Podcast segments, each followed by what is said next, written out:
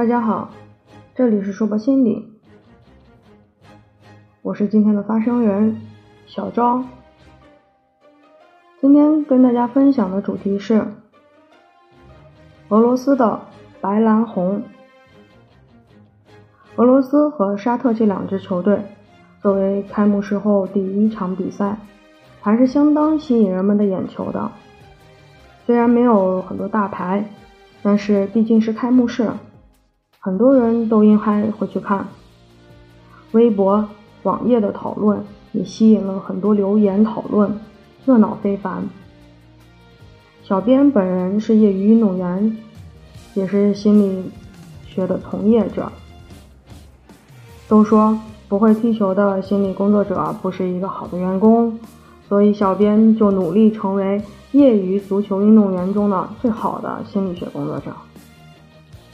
所以今天想和大家透过足球聊聊色彩心理学中色彩的含义。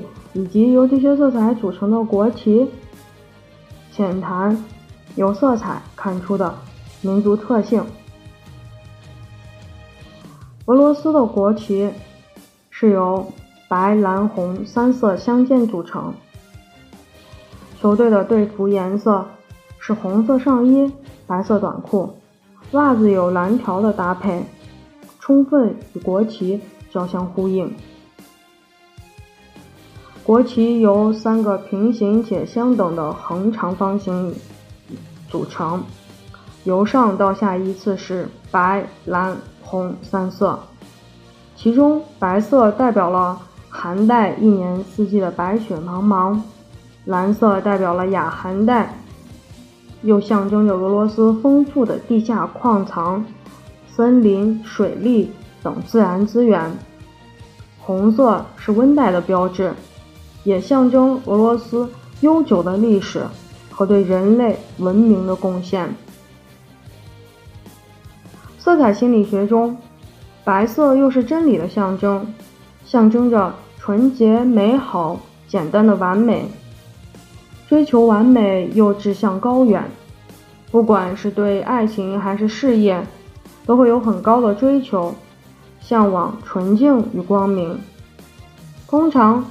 选择白色的人，大多数还有一颗纯洁善良的内心，并对爱情的纯洁与忠贞。蓝色代表了纯洁、忠诚、好感、和谐、友好和友谊，象征着真实。蓝色是高远智慧和诚实的颜色，它可以增强人的独立自主性。激发精神上的努力。蓝色可以令人联想到一望无际的大海和蓝天。天空和海洋的颜色有着包容的气度，这和俄罗斯地理的环境很吻合，因为俄罗斯有全球最长的海岸线——广袤的西伯利亚，有着横跨欧亚大陆的幅员辽阔的疆域。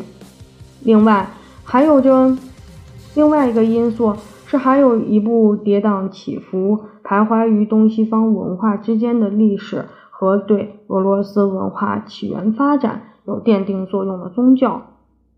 这种特有的地理环境和社会文化背景，决定了俄罗斯民族特有的心理意识，造就了俄罗斯民族精神的两面性。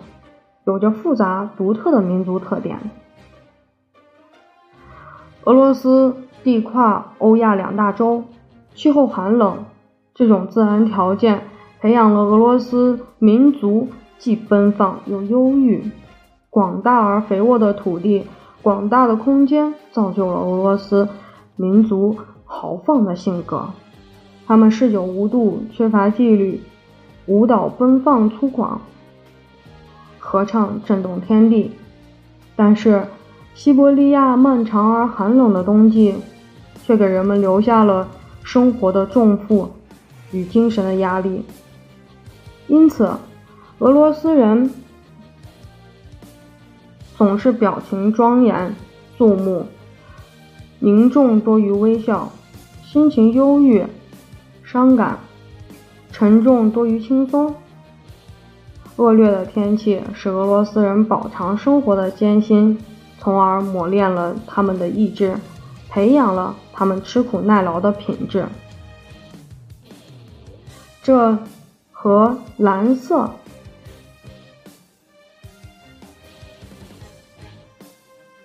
增强人们独立自主性，激发精神上的努力，很是暗合。而红色则是美好勇敢的标志。性格外向的人大多喜欢红色，活泼好动，行动力强，运动神经发达，鲁莽且热情，而且极富正义感。他们还很健谈，说起话来经常手舞足蹈的，敢做敢当，拥有力量。面对挫折不想放弃、继续前进的时候，红色会给你带来坚持下去的信心，带来自信。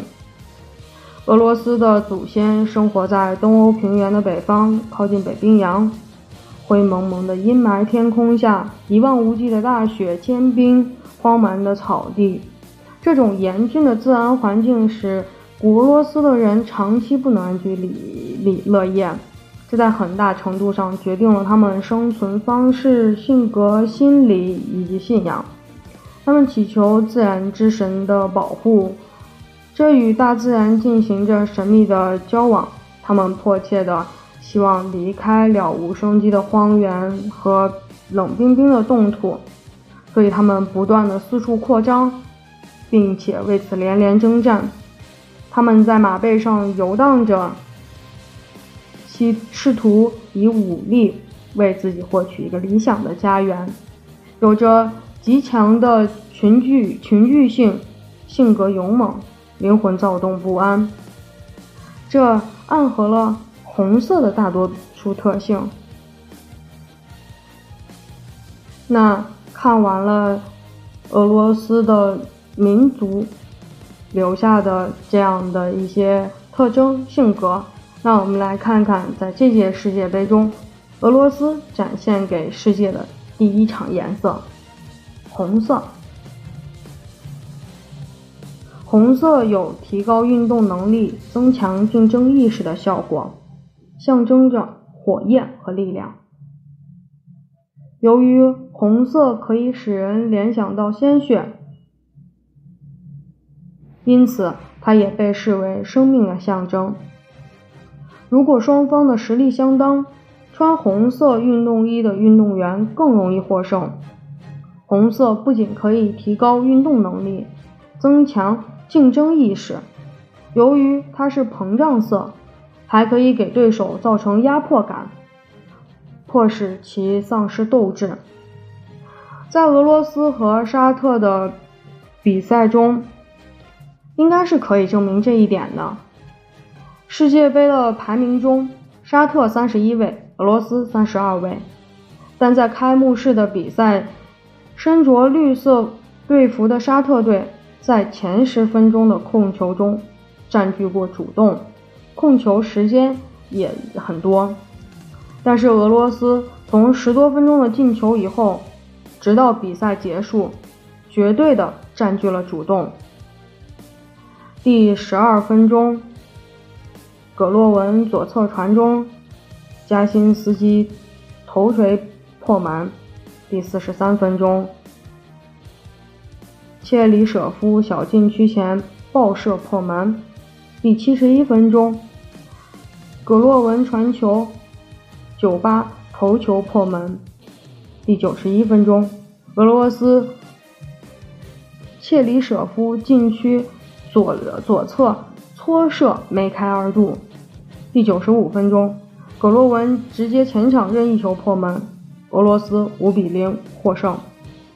身着着主场的红色上衣、白色短裤、红白蓝相间的球袜，高大的俄罗斯的体型、强有力的跑动意识，给沙特队带来了巨大的身高压力。其实我们从他们的进球就可以看出。身高的优势占了，嗯，头球破门，或者说用身高优势去获得机会，占了俄罗斯队，嗯，很大的一个嗯比分呃一个比分。中场，俄罗斯队中场凶猛的逼抢，平均在沙特队四次传球后就会被俄罗斯反抢球。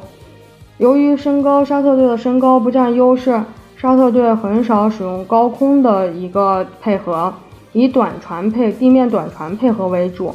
而俄罗斯身高有优势啊，贴身的防守，积极的跑动，硬生生的打断了沙特的高速移动。第四次的进攻进球呢？嗯，二十二号的队员无论在跑动中或者高空的传球配合中都有绝对的优势。沙特的这场比赛中，更多的时候给人的感觉是被红色包围着，被压迫，而无法发挥出灵活快速的战术水平。或许这场比赛后。更多的俄罗斯球迷会相信，我们会小组出线，我们会走得更远，说不定我们还可以捧起大理神杯。在这场比赛里，给我最直观的感受就是红色，红色的逼抢，红色的进攻，红色的球迷。其实，在比赛刚开场的一段时间，我觉得沙特队脚下的传接配合很好，拿球的时间也很长。但是，比赛并没有这样持续的进行下去。俄罗斯骁勇善战的民族意识、勇猛强悍的性格，不断的压迫着沙特队，不断的让沙特队的城门失守，最后输掉比赛。如果你也感受到有比赛中的色彩，欢迎留言给我们一起讨论颜色。和性格，以及民族的民族和颜色的关系，就是这么神奇。如果你也喜欢色彩心理学，欢迎和硕博心理一起学习有趣的色彩心理学。七月二十一、二十二号两天，色彩心理学的课程，硕博等着你。咨询电话：零二九八九六四四零七八。这里是硕博心理，无论你在哪里，世界和我陪伴着你。本期的分享结束，谢谢大家的收听。